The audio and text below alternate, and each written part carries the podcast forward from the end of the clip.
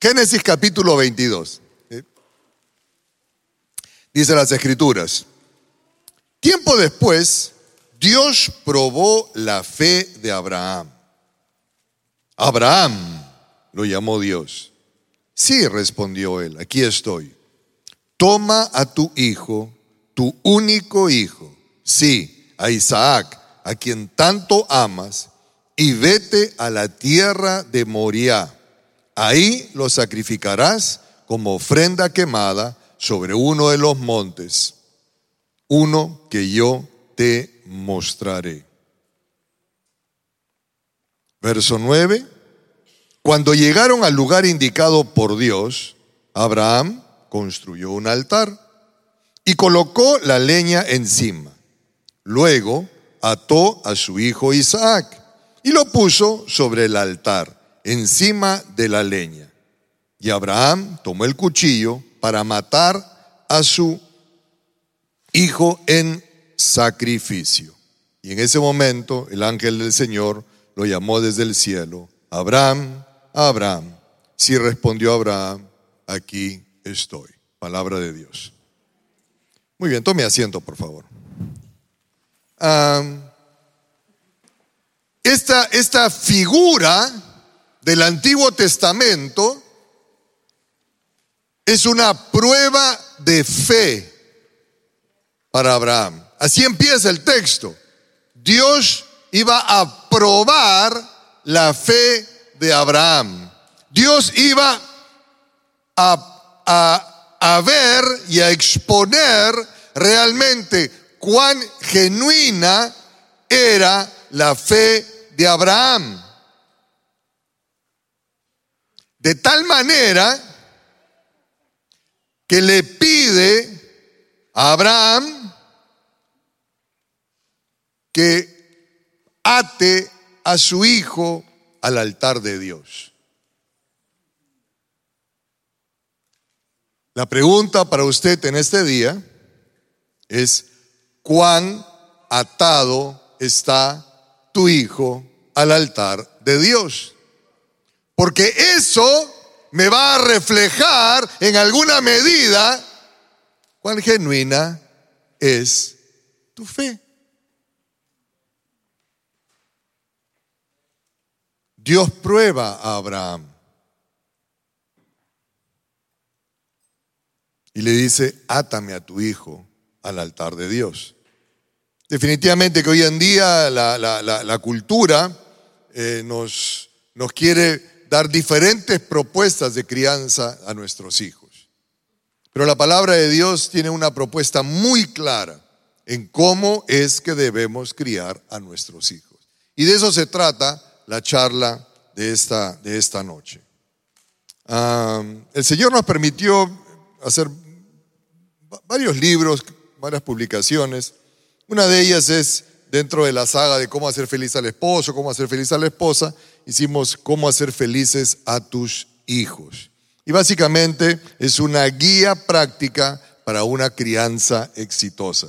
Si usted quiere, al final le puede dar una miradita en nuestra mesa y tenemos también otro libro, ah, Ideología de Género, entre otros materiales que hemos traído, el nuevo intento por desnaturalizar el plan eterno de Dios, que tiene que ver con las propuestas culturales para educar a nuestros hijos. Entonces, ah, no, no caigamos en la falta de conocimiento.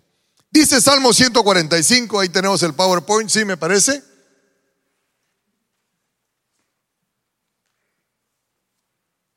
Salmo 145, versos 3 y 4, espectacular. Muy bien.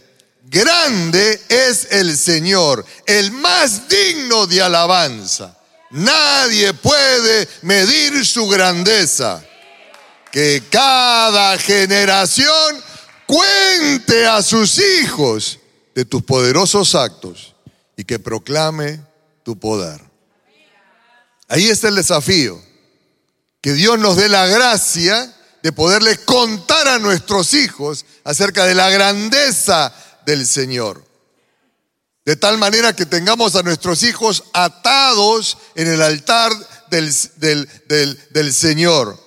No por costumbres religiosas, no por algún tipo de, de obligación, sino por un acto natural de contarle a tus hijos de las grandezas del Señor.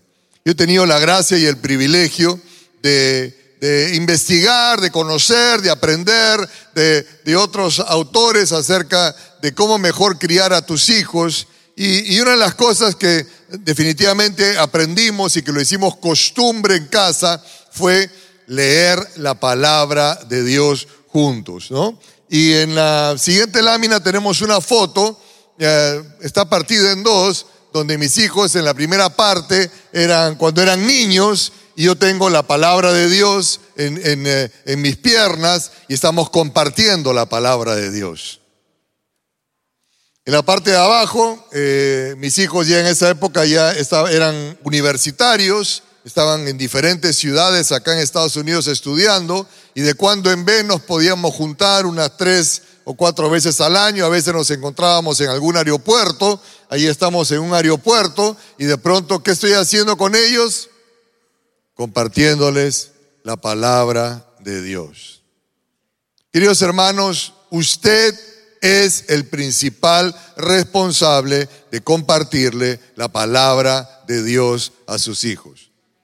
No el pastor, no la maestra de escuela dominical, no el, eh, pastor de jóvenes o de adolescentes, es usted. La única manera como usted puede atar a sus hijos al altar de Dios es si ellos conocen la palabra de Dios.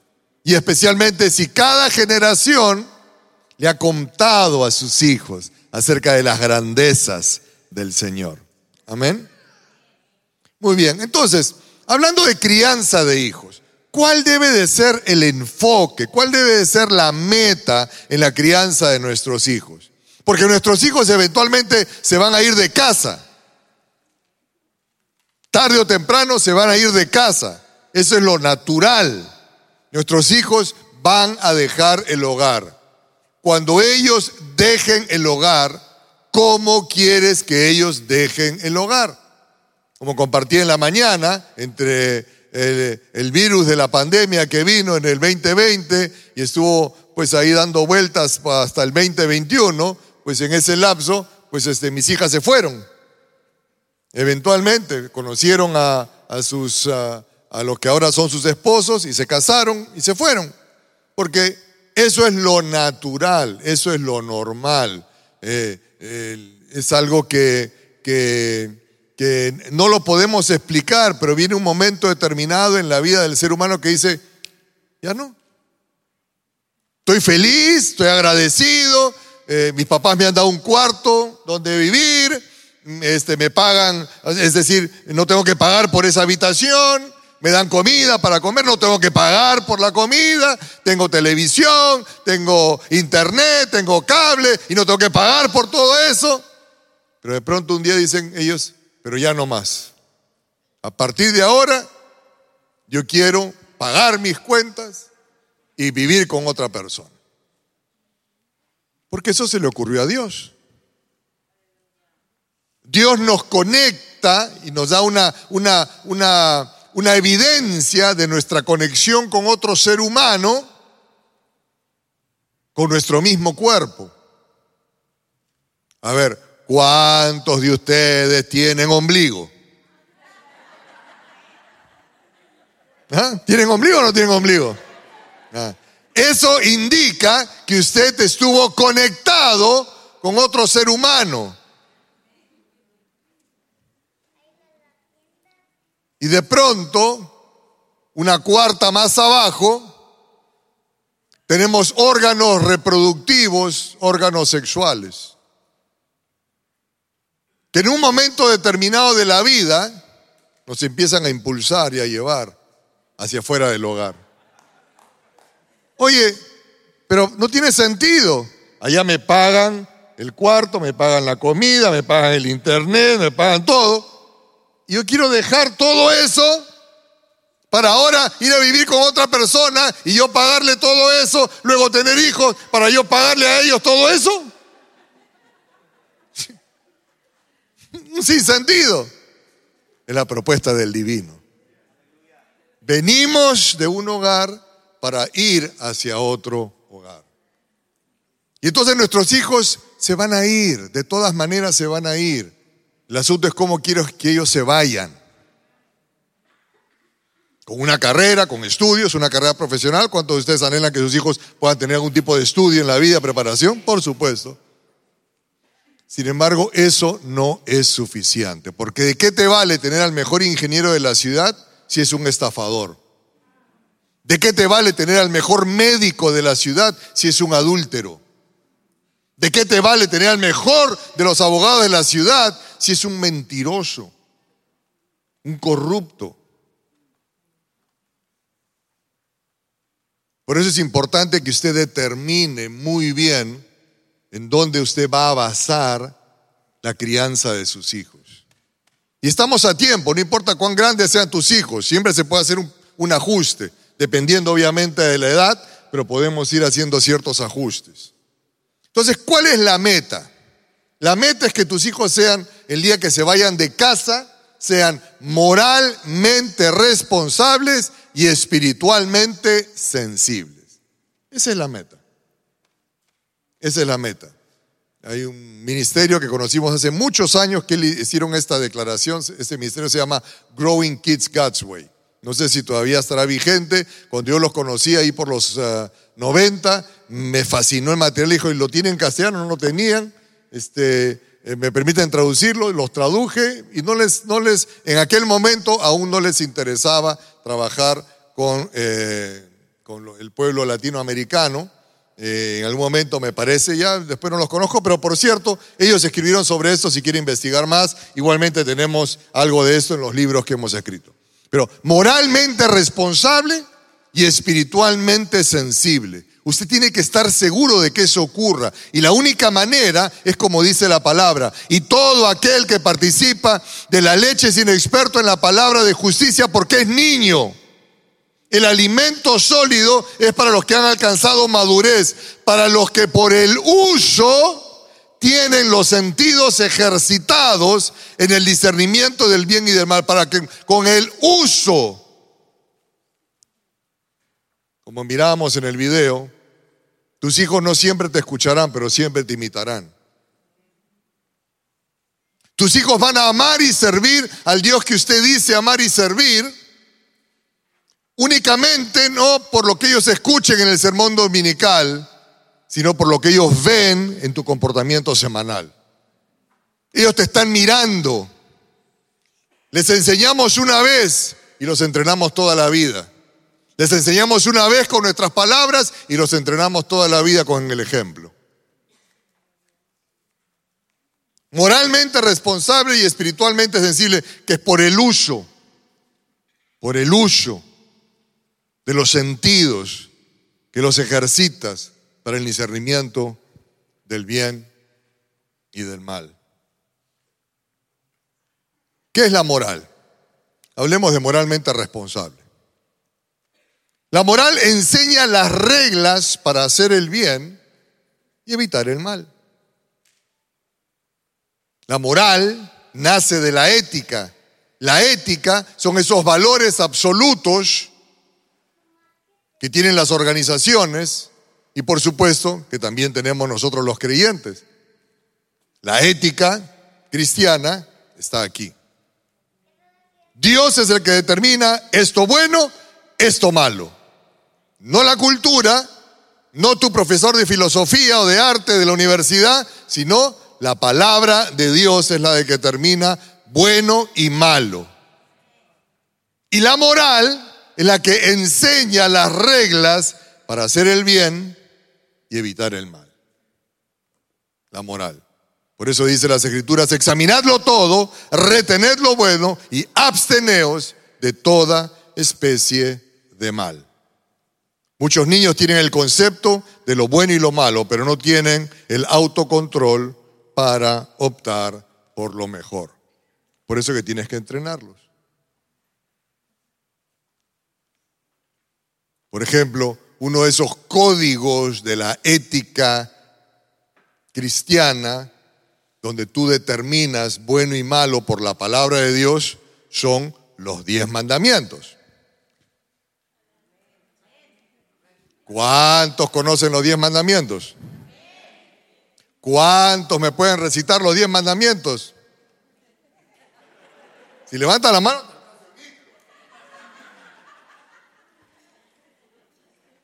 Y si tú no lo sabes, ¿lo sabrán tus hijos? ¿Lo sabrán tus nietos? Bueno, para eso lo traigo a la escuela dominical. No, señor, no, señora.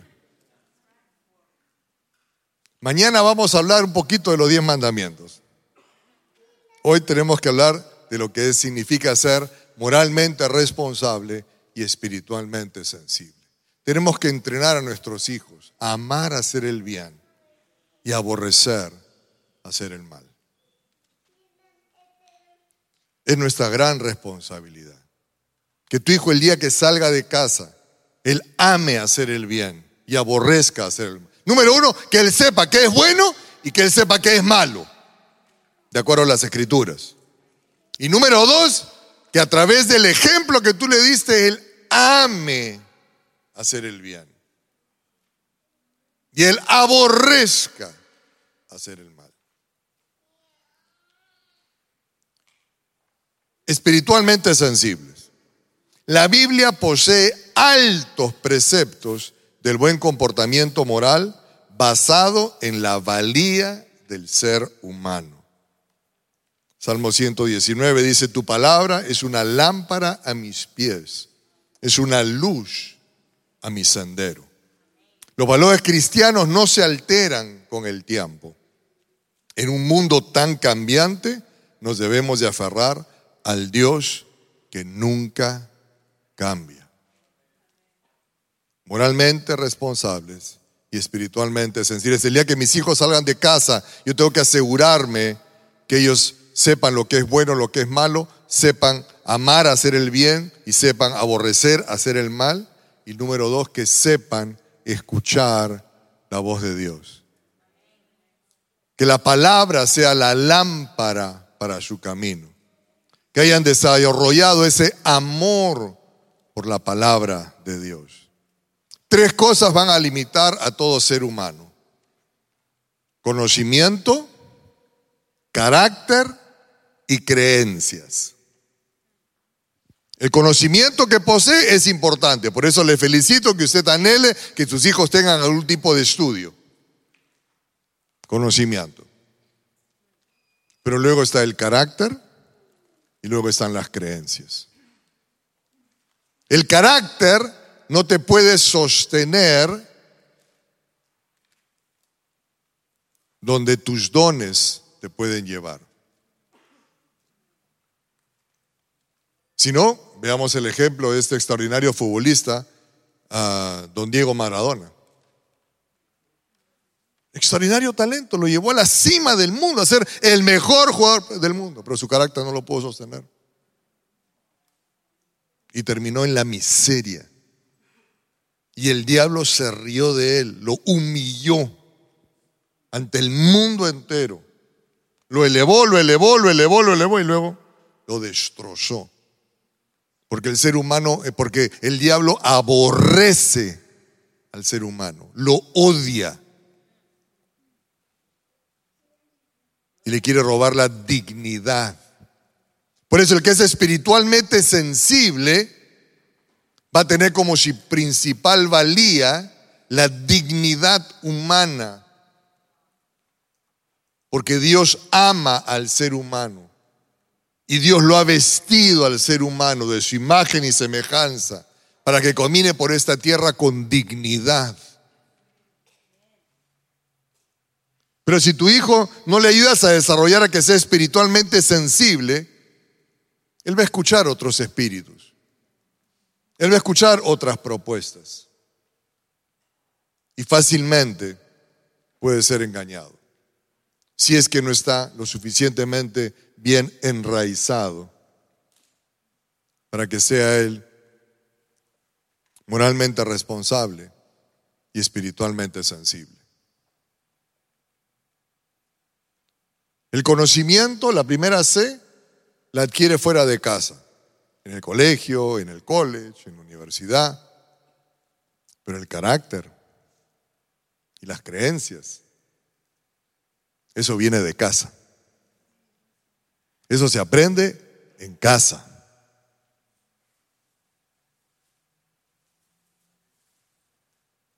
Alguien les tiene que decir a nuestros hijos qué es bueno y qué es malo.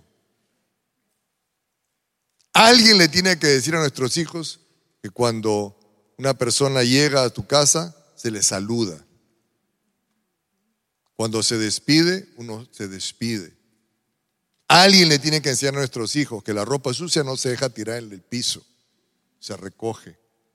Alguien le tiene que enseñar a nuestros hijos que no se come con la boca abierta, no se habla con la boca llena. Alguien le tiene que enseñar a nuestros hijos que se respeta y se cuida a las personas mayores. Y ese es papá y mamá. El carácter que posee y las creencias. Hablando de creencias, que estas deben de nacer obviamente de la palabra de Dios, dice el libro de Deuteronomio, el capítulo 11, versos 18 al 19. Grábense estas palabras en el corazón y en la mente. Átenlas en sus manos como un signo y llévenlas en su frente como una marca. Enséñaselas a tus hijos y repítanselas cuando estén en su casa, cuando anden por el camino, cuando se acuesten y cuando se levanten. Ese pasaje de Deuteronomio es conexo con el tema de los diez mandamientos, que de eso hablaremos un poco el día de mañana, si Dios lo permite. Pero Dios le dice a los papás, y recuerden como en la mañana mencionábamos, Dios no da sugerencias.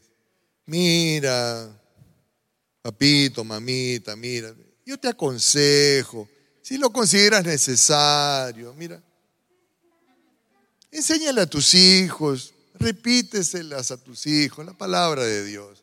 Haz esfuercito, mira por mí. O tú obedeces para bendición o desobedeces para maldición. Así de sencillo. O tú obedeces para bienestar o tú desobedeces para malestar. O tú obedeces para gozo y alegría o tú desobedeces para llanto y sufrimiento. Ah, es que yo no sabía. Bueno, ahora ya sabes.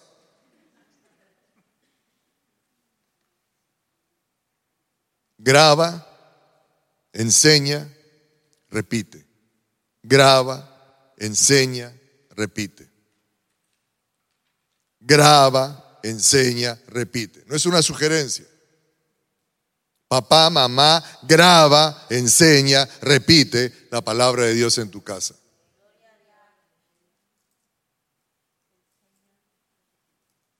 Una vez más te lo vuelvo a decir, porque a mí no me interesa y para eso no me trajo el Señor aquí, para que tú me digas unos lindos amenes, yo me sienta bien y después te vas a tu casa y no grabas y no enseñas y no repites la palabra de Dios a tus hijos.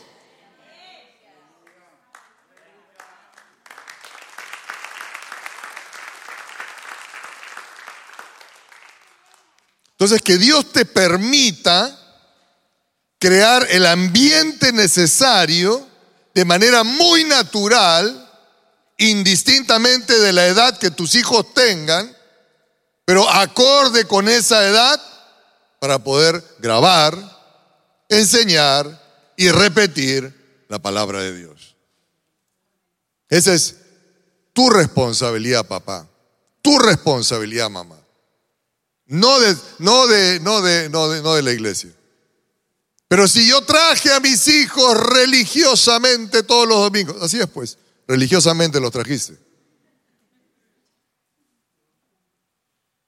Pero en casa nunca se vivió las escrituras. De cero a cuatro años, las etapas de en la crianza de los hijos. De cero a tres o cuatro años, que hagan lo que quieran, pobrecitos, son chiquitos. Ay, sí, que agarre ese adorno que le dijiste que no agarre. Que se sube sobre la mesa que le dijiste que no se... Ay, pobrecito, es chiquito.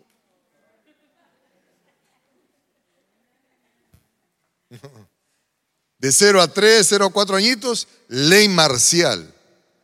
Sí, no. ¿Por qué? Porque tu papá te lo dice. Punto. Yo no voy a ponerme a discutir con un pequeñito que no tiene la capacidad de razonar. A partir de los tres, cuatro añitos que ya, o cuatro añitos para adelante, que ya empiezan ellos a tener una capacidad mayor de razonamiento, digamos hasta aproximadamente, son, son este, eh, obviamente edades aproximadas, va a depender de cada chico, pero aproximadamente hasta los diez añitos por ahí, es sí, no, por esto, por esto, por aquello y viene la explicación.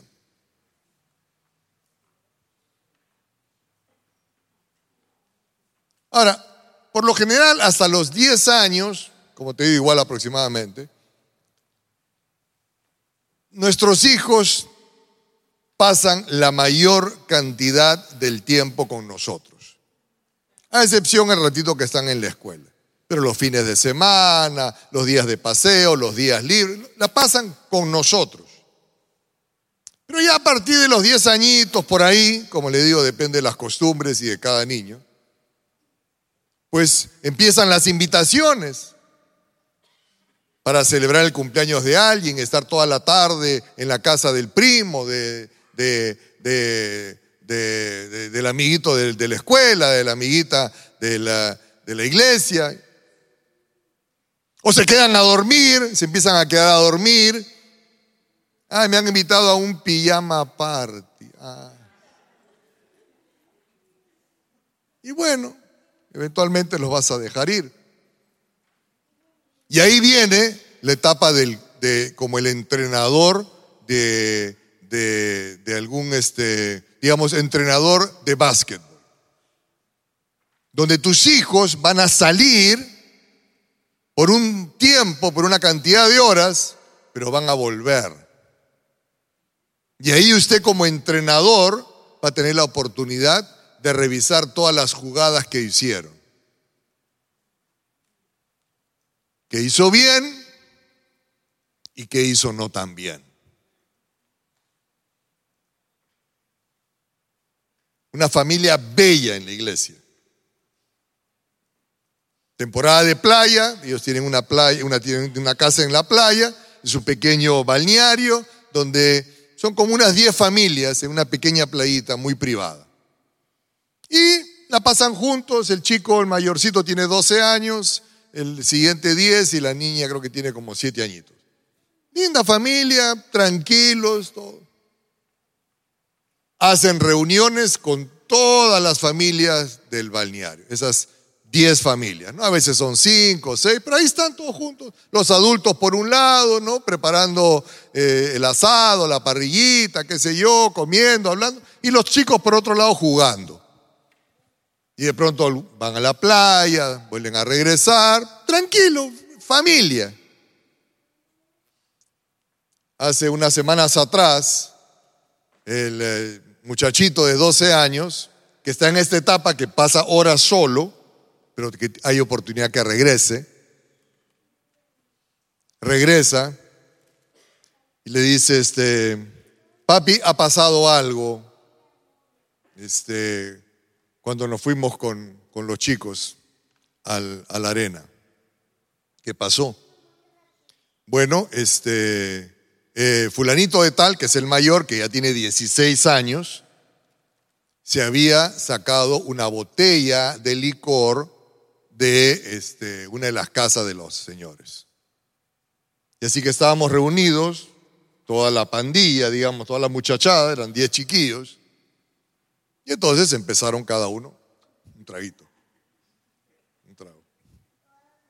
Y me llegó la botella y estaba con todos los amigos, así que, ¿qué dice papá? Y me filmaron. Así que él estaba más asustado para, por lo que sus papás vean el video a realmente reconocer la falta que había cometido. Y después pasaron esos VAPs, VAP, esos eh, cigarros electrónicos. Y todos, un puff. Y cuando llegó a mí, los papás estaban, ¡Ah! Dios, pero este niño ha crecido en la iglesia, ¿en qué momento? Yo le digo, tranquilos, ustedes son entrenadores ahora. Él ha salido a jugar su partido, hay algunas cosas que va a hacer bien y hay otras cosas que no va a hacer tan bien. Entonces, ¿qué tenemos que hacer? Ayudarlo a que, que reconozca la falta y que se reconcilie con el Señor. Tranquilo, tranquilo, tranquilo. No, que le voy a castigar por tres meses, que este, se va a quedar sin celular, se va a quedar... Bueno, tú decides. Pero recuerda, eres un entrenador, estás entrenado. Tú quieres que tu hijo sea moralmente responsable y espiritualmente sensible. Que él pueda ver, que él pueda entender. Este, cuando mis hijos ah, crecían, salieron, estaba muy de moda el dibujo animado de este Pokémon. Ahí tiraba la cosa, no me acuerdo ya cómo era la. Y por supuesto, nosotros padres cristianos, prohibido que usted vea Pokémon. ¿Ah? Y después, cuando ya tenían 12 años por ahí, salió Harry Potter. Ah prohibido. Ustedes son cristianos, vamos a ver brujería, nada. Dos cosas ocurrieron con mis hijos y Pokémon y Harry Potter. Pokémon nunca vieron. Y el otro día mi hijo ya tiene 28 años. Sus amigos de colegio cristianos sí veían. Y me dice, papi, ¿te acuerdas de fulanito de... Mira, 28 años, mi hijo, ¿ah? Eso le habré dicho cuando tendría ocho. Papi, ¿te acuerdas de mis amigos, fulanito de tal, este, que ellos veían Pokémon? Sí, le digo, sí me acuerdo. Bueno, están muy bien, han terminado sus carreras, sirven al Señor y están trabajando.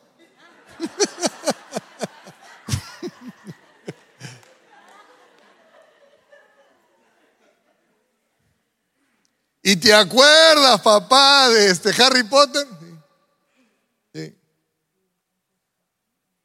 mi hermana Fe, en el colegio,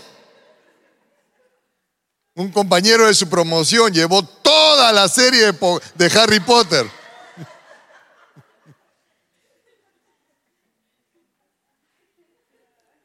El otro día yo estoy totalmente descontinuado y el otro día había unos niñitos en casa, de, este, todavía no tengo nietos, a diferencia acá de, mi amigo mayor que tiene tres. Y entonces había unos niñitos en, la casa, eh, me encantan los niños, sí, lo envidio, pues tenerlos ya los nietos. Y entonces estoy ahí entreteniéndolos y, tenía pues este, el, el, iPad, ¿no? Y entonces agarro y busco buscando algún dibujito animado y me encuentro con Peppa Pig. Una chanchita linda. Y, entonces le pongo el pastor a estos niñitos, le pongo Peppa Pig. Y cuando los papás se enteran, me dicen, pastor, no.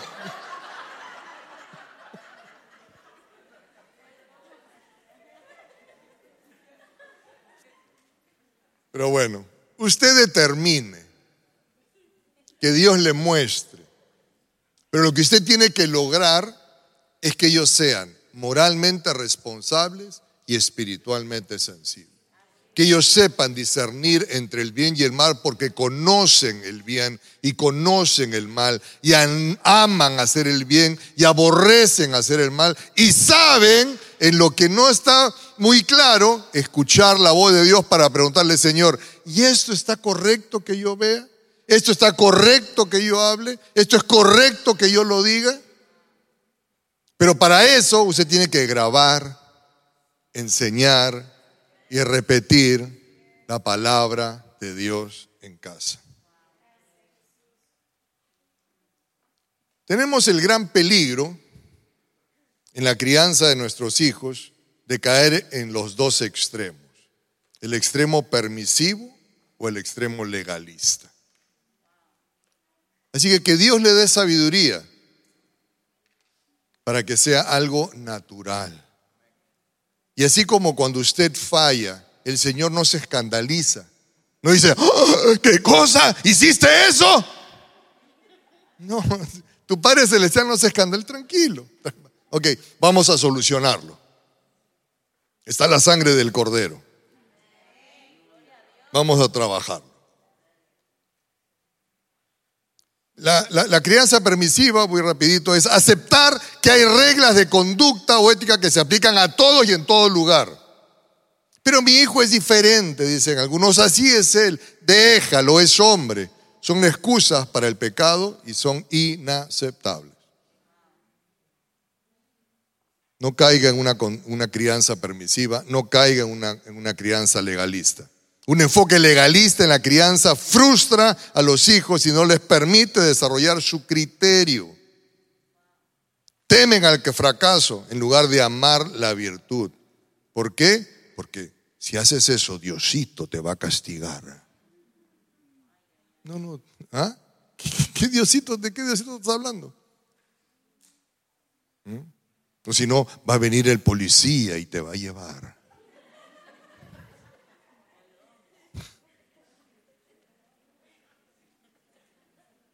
Los padres niñocéntricos traen al mundo familiar, traen el mundo familiar a su hijo, en vez de traer a su hijo al mundo familiar. Los sentimientos del niño son puestos por encima de sus acciones, que son aún incorrectas. Los hijos no completan la familia, sino que la expanden. La familia ya existe con el esposo y la esposa. Eso ya es familia. Y el esposo y ese matrimonio ya tiene una cultura, ya tiene una ética, ya tiene una relación espiritual. Y tus hijos tienen que llegar a esta cultura que tú les vas a mostrar. Los hijos no completan la familia, sino que la expanden. La crianza niñocéntrica consiste en creer de que los hijos son el centro del universo de la familia en vez de asumir que son simplemente miembros de ella. Idolatría encubierta. La felicidad del niño es una meta mayor que sus valores. Claro, porque yo estoy criando a mi hijo para que mi hijo sea feliz, feliz, feliz como Disneylandia, feliz. No. Es que yo sufrí, yo no quiero que él sufra.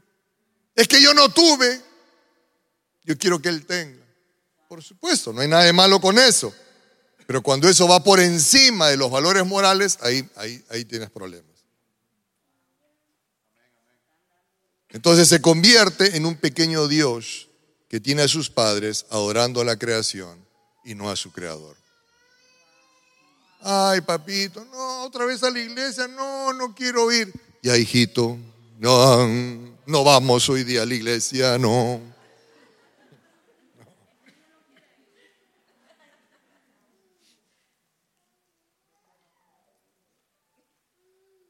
Voy terminando con esto. Dice Víctor Frank, neurólogo, psiquiatra, falleció en el año de 1997 sobreviviente del holocausto. Escribe algunos materiales, uno de sus libros está entre los diez libros que más han influenciado la cultura occidental. El libro se llama El hombre en búsqueda, en busca del sentido. ¿Cuál es el sentido de la vida? Si usted lo, lo encuentra, le animo a que lo lea. Y él dice una cosa, él murió en el siglo XX, y él dice lo siguiente, el hombre del siglo XX ha sufrido una pérdida nuclear. Las tradiciones, Las tradiciones cumplían con la misión de contrapeso de conducta y ahora se diluyen en la sociedad postmoderna a pasos agigantados. Las tradiciones. Queridos hermanos, quiero animarles a que usted establezca tradiciones basadas en valores cristianos en casa.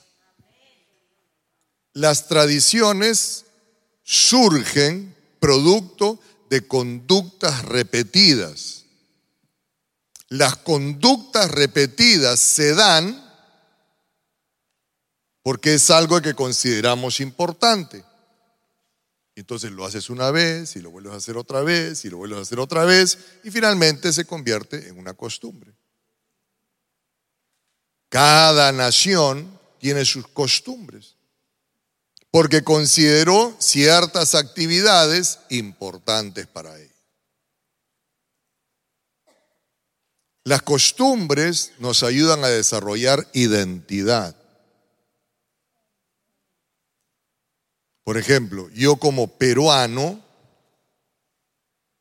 tengo ciertas costumbres que los peruanos solemos repetir una y otra vez porque lo consideramos importante. Como por ejemplo, el ceviche peruano.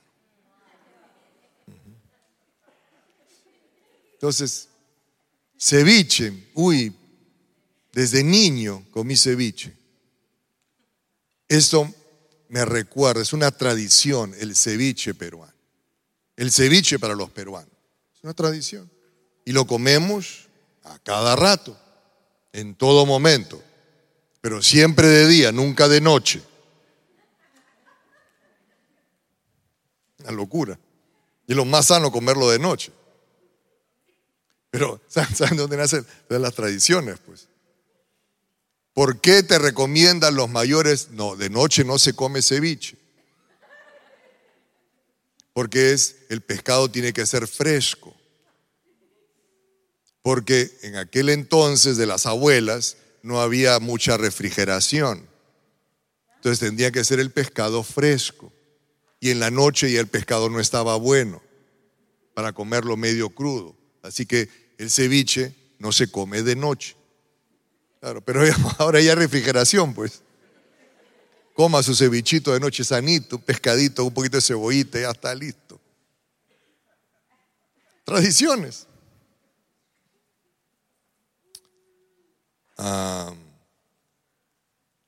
Chabuca Granda, La Flor de la Canela. Yo escucho esa canción, me lleva al Perú. José Antonio, José Antonio, ¿por qué me, me lleva hacia el Perú? Me da identidad. Nuestro himno nacional, los colores de la bandera, me da identidad. Entonces, usted tiene que desarrollar costumbres en casa que le dé identidad de pertenencia a los miembros de su familia que los lleve a Cristo. Identidad. Todas las... Porque eso es lo que van a recordar los chicos. Los chicos no van a recordar que tú le compraste esa zapatilla cara, esos tenis caros, esa, ese aparato de play este, de último. No lo van a recordar. Pero ¿sabes qué van a recordar? ¿Qué hacíamos todos los veranos? ¿Y qué hacíamos todos los veranos? Nada.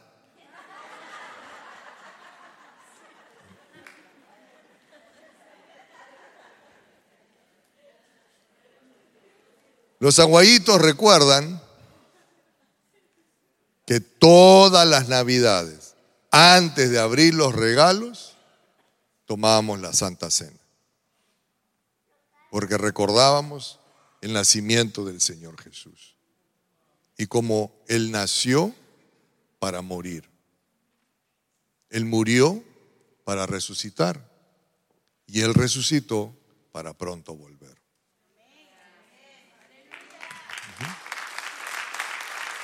Costumbres. Y entonces, si este caballero judío que experimentó el, el, ah, el holocausto, decía, las costumbres sirven de contrapeso, porque definitivamente allá afuera a tus hijos los están bombardeando con una serie de información y una serie de propuestas de vida contrarias a las escrituras. Pero ellos tienen que saber, así, pero nosotros somos diferentes. Y nosotros, una vez a la semana, una vez al mes, leemos la palabra, meditamos en ella. Mis padres nos cuentan las grandezas del Señor. Y todos podemos comentar porque no es una clase maestra que tú le estás dando a tus hijos, sino dependiendo la edad que ellos tengan, ponles un verso. Mira, mira lo que encontré en las escrituras. ¿Qué opinan ustedes? ¿Qué creen ustedes? ¿Qué les dice esta palabra a ustedes? ¿Cómo ven esta palabra reflejada? Y convérsenlo de manera natural. O de repente, mira, no una, una vez a la semana, no una vez por mes, pero ¿sabes qué?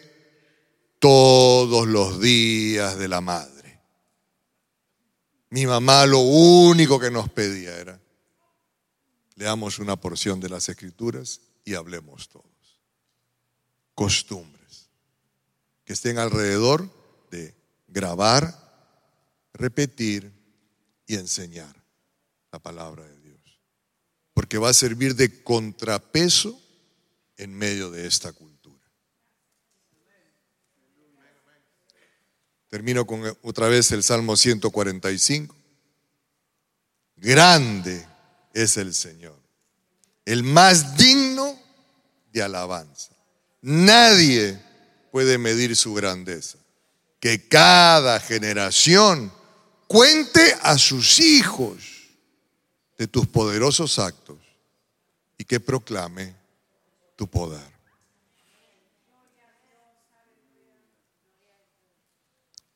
Queridos hermanos, el principal interesado que a tu familia le vaya bien es el Señor.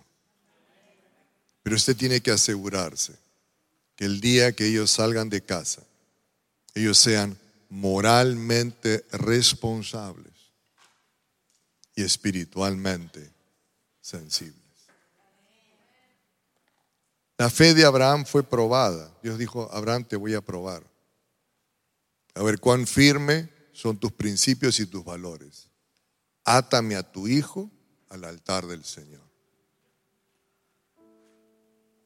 Yo me he preguntado tantas veces, ¿qué habría pensado Isaac? Porque Isaac tenía unos 12, 13 años. Isaac mismo le pregunta a su papá, tenemos la leña, tenemos el fuego, pero ¿dónde está el sacrificio? ¿Qué habrá pensado Isaac cuando Abraham le empezó a amarrar? Mi papá se volvió loco. Este religioso. O Isaac tenía un testimonio de integridad de su papá. Yo voy a confiar en mi papá. Papá, si tú dices, tú me has contado antes las grandezas que Dios ha hecho en tu vida. Papi, yo sé, desde que, me, desde que tengo uso de razón, me has compartido los milagros que Dios hizo por ti. Y que todo lo que tenemos es porque el Señor nos lo dio. Porque tú siempre estuviste dispuesto a obedecer al Señor. Papi, yo voy a confiar. Amárrame, átame a ese altar. Porque yo sé que Dios va a proveer. Que el Señor nos vista de gracia y de favor, hermano. Indistintamente de la edad de nuestros hijos. Estén ellos en esa primera etapa, en esa segunda etapa, o ya sean adultos.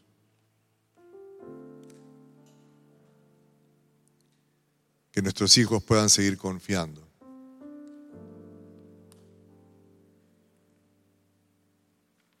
en las grandezas que Dios hizo por nosotros y que también Dios está dispuesto a hacer por ellos, en ellos y a través de ellos.